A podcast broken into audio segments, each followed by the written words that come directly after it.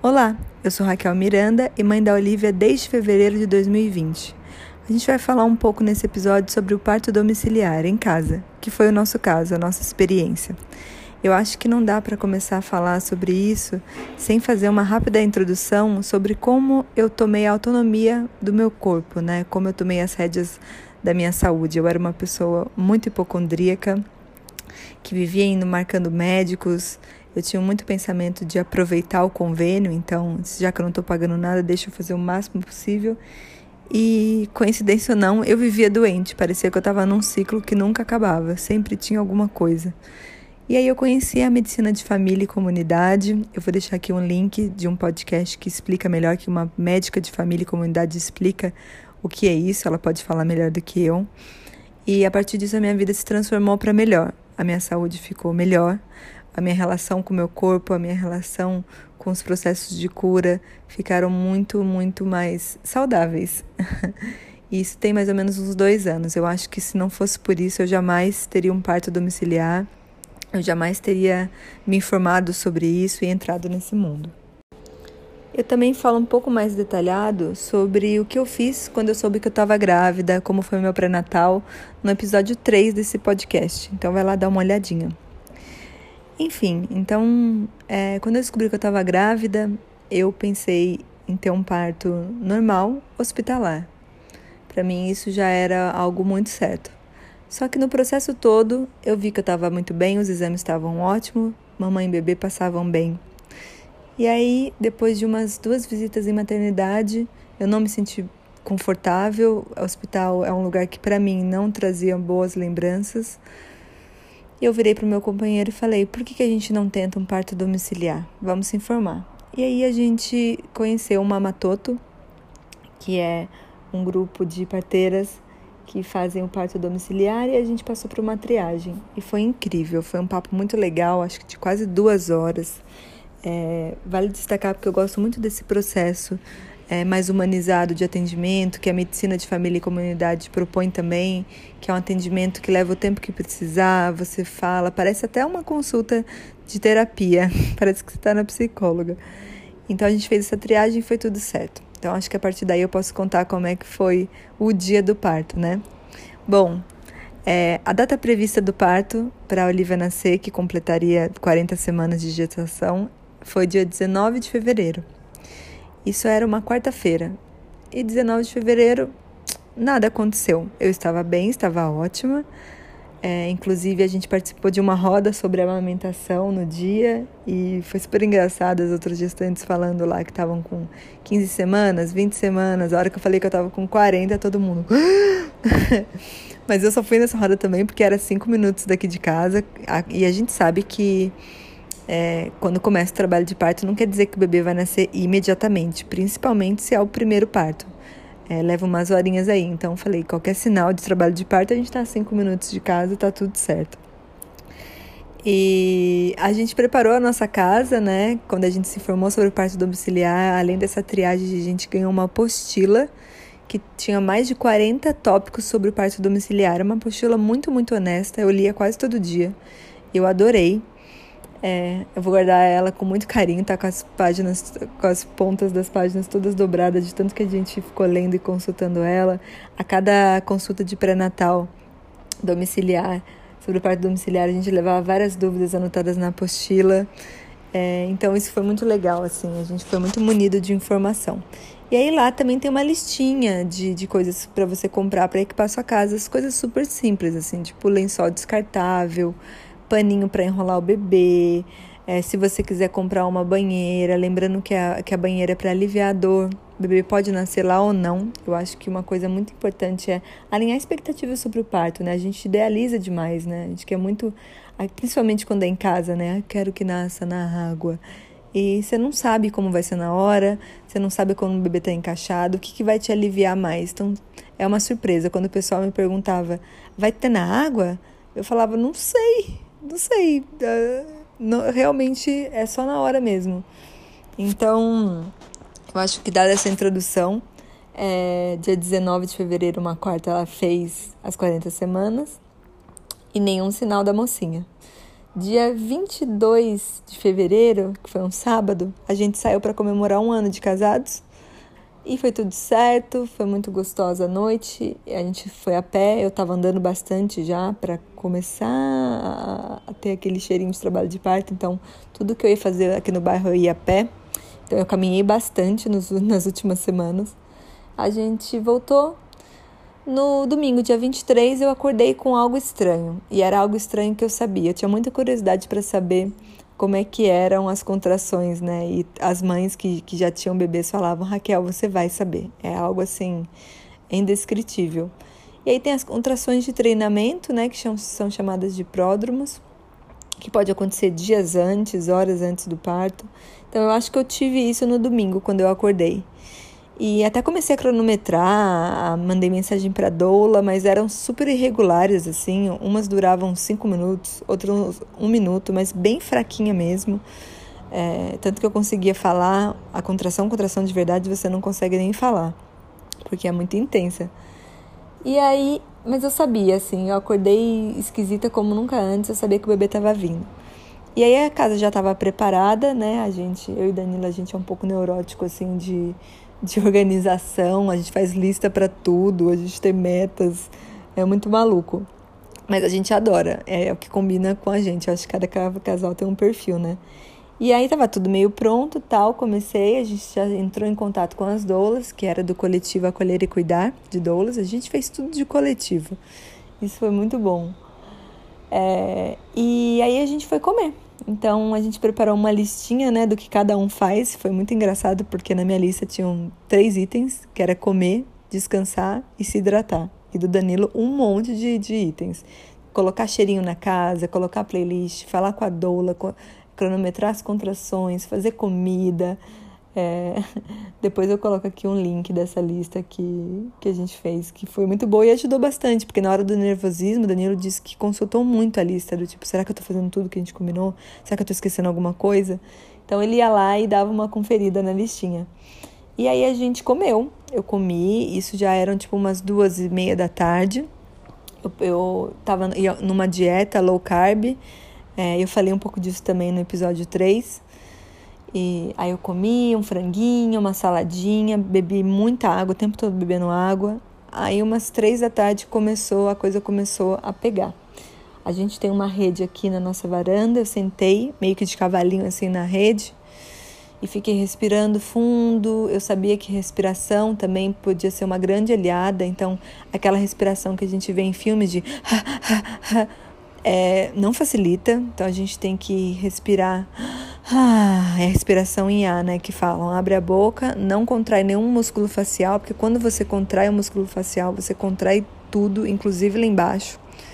Isso eu aprendi na fisioterapia pélvica, também falo no episódio 3. Então, quando eu, quando eu me via fazendo essas respirações que a gente vê em filme, né, de cachorrinho, eu falei, opa, volta. Aí então eu tava na rede, respirando, e Danilo chamou a doula.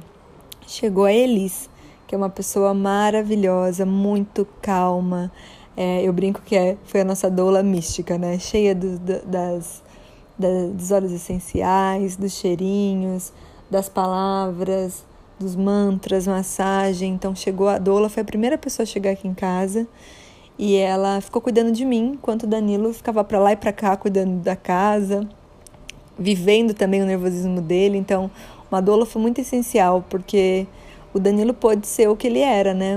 O meu companheiro e o pai. Então, acho que tem gente que fala: não, meu marido vai ser doula. Eu acho que se você tem condições de contratar uma doula, contrate, porque só uma doula pode ser uma doula, né? Que o marido, ele é o marido, ele é o companheiro, ele é o pai. Então, enquanto ela estava cuidando de mim, Danilo estava fazendo outras coisas aqui. Às vezes ele vinha e ficava com a gente, às vezes eu via que ele dava uma saída. E aí ela fez algumas, algumas massagens que aliviaram muito no começo das contrações mais intensas. Ela passava os óleos essenciais em mim. E aí acho que deu umas 5 da tarde, a doula, que ela tem muita experiência com parto, ligou para a primeira parteira. Luana chegou aqui, me examinou é, e viu que eu estava com 2 centímetros de dilatação. Depois que ela falou isso, eu falei: Ok, Luana, obrigada, mas eu acho que eu não quero saber mais. Então foi uma escolha minha não saber o, o quanto que eu tava dilatada, porque eu fiquei com medo disso mais atrapalhado do que ajudar, mas esse é o meu perfil. Ok, aí Luana me examinou e saiu para uma outra consulta que ela tinha aqui perto no bairro. Ficamos novamente eu, Danilo e a nossa doula Elise. Elise incentivou que eu fizesse várias posições, isso foi muito legal também. Então eu ficava andando, eu ficava de quatro apoios, eu ficava sentada, deitada, de quatro apoios, apoiada na bola com os dois braços. Um, enfim, várias posições, isso colaborou muito para minimizar a minha dor. É, ela sempre lembrava que eu comesse, então ela sempre aparecia com alguma coisinha. É, eu comprei açaí para dar energia, tinha chocolate também, então pensei muito nisso, nessa estratégia da minha alimentação durante o parto. E, e aí as, as contrações começaram a se intensificar. E aí eu acho que eu fui para Partolândia, assim, isso já era umas seis da tarde. Aí chegaram as outras parteiras, a gente teve três parteiras. Então a Luana foi a primeira, depois chegou a Letícia, me examinou. E aí eu já estava em outro mundo, assim, eu fechei o olho, senti muito calor, então eu fiquei pelada, arranquei minha roupa, fiquei pelada, fiquei muito confortável, que estava o Danilo e essas mulheres incríveis aqui junto no parto, a, a Doula, mas as parteiras. E aí a, a Letícia chegou, me examinou e eu percebi que quando ela ligou para a terceira parteira, que foi a Isabelle. E ela falou: Isabelle, vem, já tá tendo puxo. Aí nessa hora eu tava de olho fechado, assim, meio que lá e cá. E eu falei: que que é puxo? E na hora eu senti: veio. Puxo parece que tem alguém dentro de você, e no caso tem, que é o seu bebê, e tá te chutando de dentro para fora. Você sente algo assim, é meio que involuntário, assim. E nessa hora eu, ai caralho, meu Deus do céu. E aí ela armou a banqueta é, aqui na sala, a gente abriu o máximo de espaço possível, colocou um, um lençol absorvente, parece tapetinho que cachorro faz xixi, assim. E armou essa banqueta e eu sentei, foi muito bom, porque é uma, foi uma posição que me favoreceu. Então eu fiquei lá um tempo é, e ela me guiava, né, para fazer força quando tinha contração. Quando não tinha contração é quando você descansa. E nisso tava tocando uma playlist que eu preparei com músicas que me traziam boas memórias. A luz da casa tava uma luz baixa, é, uns cheirinhos que eu gostava. E aí a gente ficou não sei quanto tempo, eu perdi a noção de tempo nessa banqueta. Ah, Lembrei também que eu fiz exercícios de spinning babies, porque a Olivia estava cefálica à direita. A posição mais favorável para o parto é cefálico esquerdo. Então eu fiz alguns exercícios de spinning babies, foram bem intensos, assim, dolorosos, mas como eu falei no episódio 3, eu fiz as pazes com a dor, eu lembrava de algumas coisas, tipo, a dor é o bebê chegando, que bom que a dor tá aqui, é um sinal que tudo tá funcionando. Estranho é não sentir dor, né? Porque você está parindo um ser humano. É claro que vai ter algum tipo de desconforto. E aí a gente estava na sala na banqueta e ela sugeriu pra gente se movimentar um pouco mais. Foi isso que eu fui pro meu quarto e lá fiquei. E a parte muito engraçada do parto é que eu fiquei com mania de limpeza. então, quando começou a pingar sangue, fluidos, eu, eu fiquei louca. Eu, gente, limpa! Fiquei gritando. E o pessoal, calma, Raquel, a gente vai limpar depois, tal. Só que você fica muito irracional. Então, para mim, eu achava que depois que a bebê nascesse, ia todo mundo embora, inclusive o Danilo. E eu ia ficar sozinha com a bebê. Então eu fiquei neurótica. Então eu não podia ver uma gota de sangue no chão, que eu já ficava, dava bronca em todo mundo, gritava. Coitado do Danilo, eu fiquei muito, muito sensível. Quando ele estava se comunicando antes das parteiras chegarem com elas, o celular dele apitava com mensagem e eu gritava com ele: desliga esse celular! Chorei uma hora, falei que ele não estava me respeitando. E aí ele me abraçando, explicando: Mas amor, eu tô falando com as profissionais aqui, para elas virem. Eu não quero saber, desliga o celular. Então, gente, foi muito engraçado, assim. Depois ele fala: Raquel, parece que parecia que estava bêbada. Você vai para outro mundo. E, e também agarrei num baldinho aqui, porque eu, teve uma hora que eu vomitei. É bem comum isso acontecer. E aí a Dola deu um baldinho e eu ficava com o baldinho para cima e para baixo. Quando eu mudava de ambiente, ia da sala quarto, quarto sala, eu ficava enfurecida que quando não trazia o meu baldinho. Daí eu gritava: "Cadê meu baldinho? Dá meu baldinho!"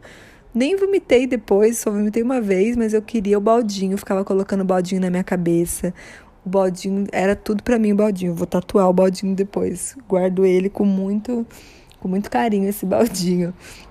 E aí a gente foi pro quarto e lá ficamos. E aí a gente, nosso quarto é suíte e na porta do banheiro tem uma barra, tipo barra de fazer exercício assim, que a gente gosta de alongar a coluna. Aí lá elas jogaram um pano e eu fiquei puxando esse pano, que é chamado de rebozo. Também aliviava bastante a dor, então eu ficava no rebozo, armaram a banqueta ali. Isso foi uma coisa assim que eu achei incrível. É, o nosso, o nosso quarto é pequeno, cabe a nossa cama e só tem a nossa cama e guarda-roupa. E o banheirinho também é pequeno. Mas eu, por algum motivo, eu fiquei é, no quarto, mas de frente pro banheiro, porque a barra tava ali, né? Em cima da minha cabeça.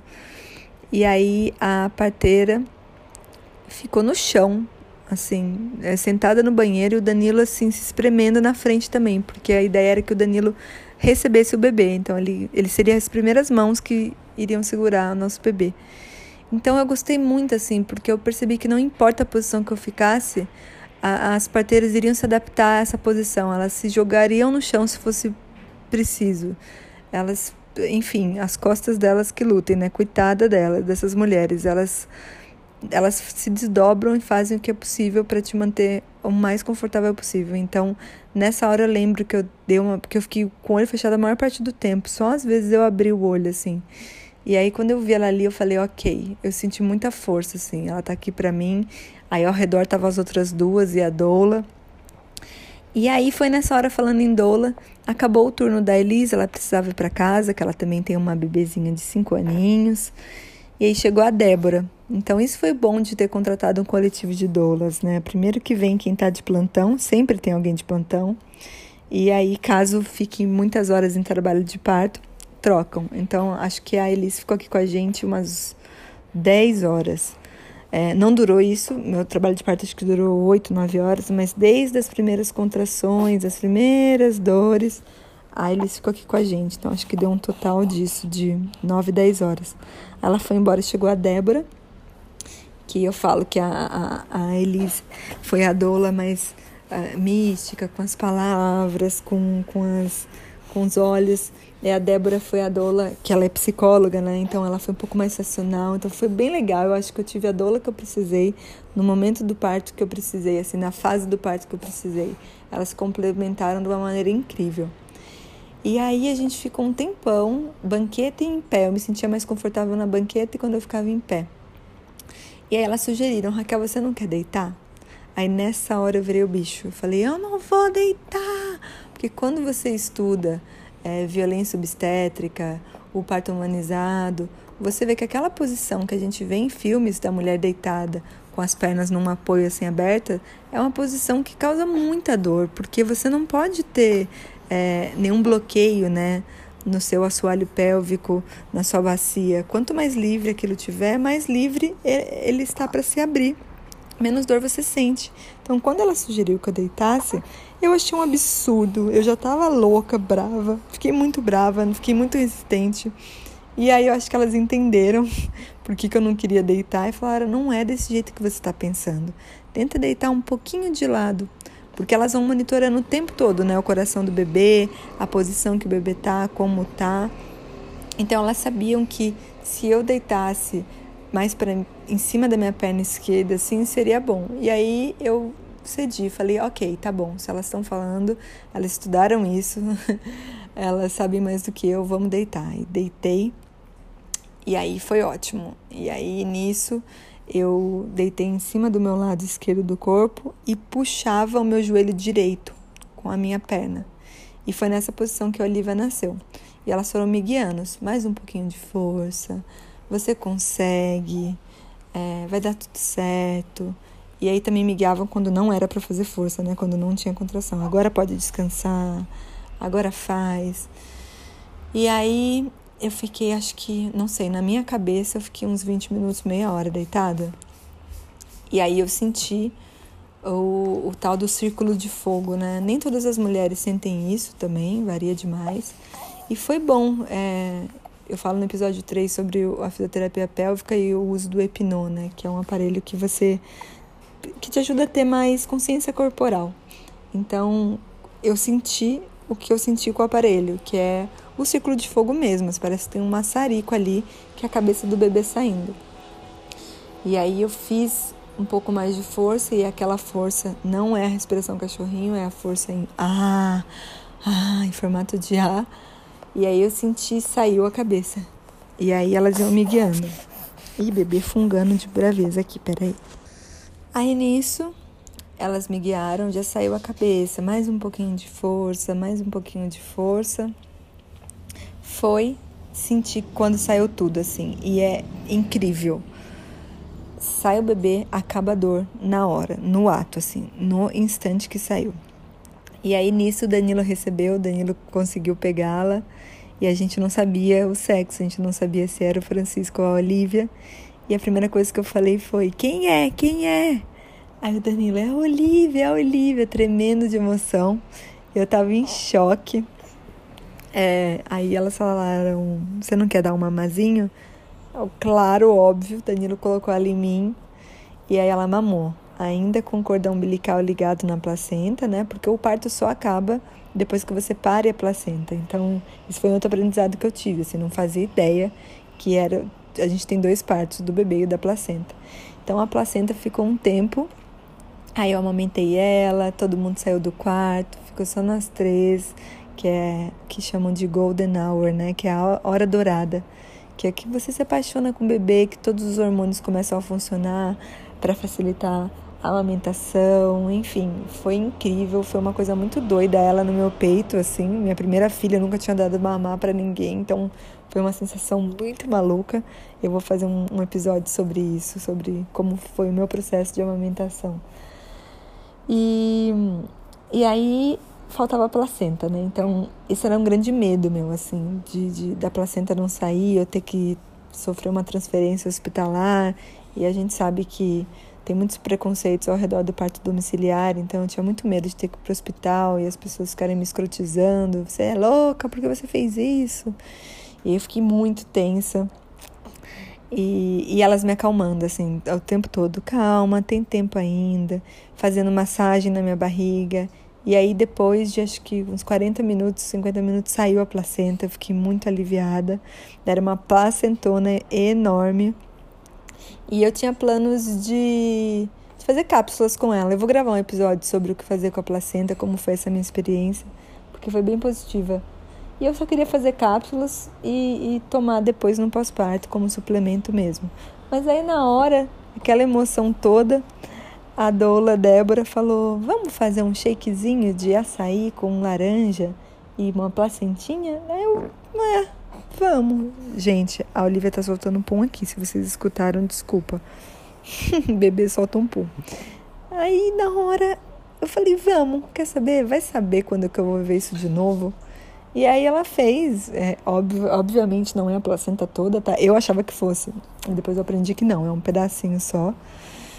E aí ela fez açaí, laranja e pedacinho de placenta. Não senti o gosto nenhum de placenta, mas fiquei com uma energia que eu não sei se foi o açaí, a placenta. Eu sou uma pessoa super sugestionável também. Tudo que você falar, Raquel, bebe isso que vai, seu cabelo vai ficar loiro.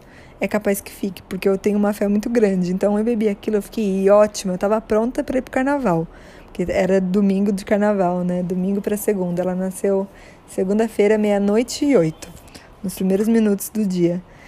E aí, uh, nisso já era, sei lá, três da manhã.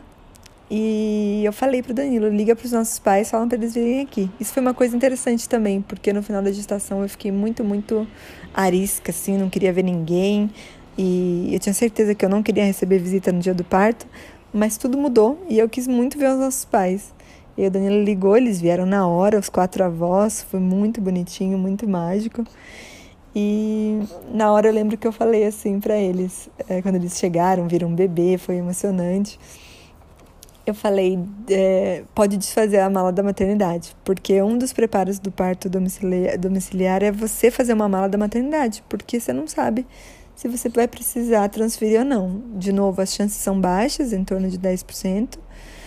Mas se você precisar, tá tudo pronto, você não passa perrengue. Então foi difícil fazer a mala de uma, da maternidade, eu chorava fazendo porque eu não queria ir, mas tem uma piadinha assim entre as doulas que é quem faz mala de maternidade diminui a chance de transferência.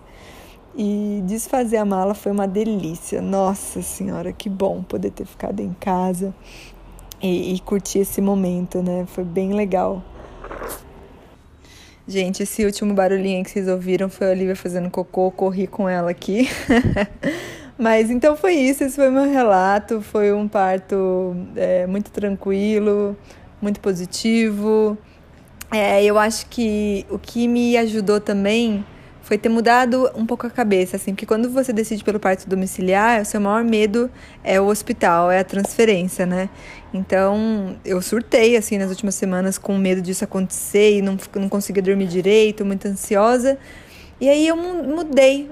Eu pensei que ao invés de eu querer um parto domiciliar assim assado, eu quero um bebê. Então, tá tudo bem. É, se eu for transferida, tá tudo bem. Se, se precisar, tá tudo bem. Eu não sou contra os avanços da medicina, deixar isso bem claro. Que bom, eu celebro. Que bom que a gente tem esse recurso, o hospital, até mesmo se precisar de uma cesárea. Depois que eu mudei essa cabeça que eu queria o meu bebê, no final, ao invés de pensar que eu quero um parto domiciliar assim assado, tudo fluiu bem. Então, esse foi o meu relato. Qualquer dúvida, pode me mandar um e-mail, me procurar no Instagram. Ah, falando nisso, tem um destaque lá no meu Instagram que é um ícone de lua, assim, que eu contei através das imagens como foi esse dia tão incrível pra gente aqui. Então é isso. Se eu lembrar de mais coisas, eu coloco na descrição. Espero que vocês tenham curtido. Até a próxima!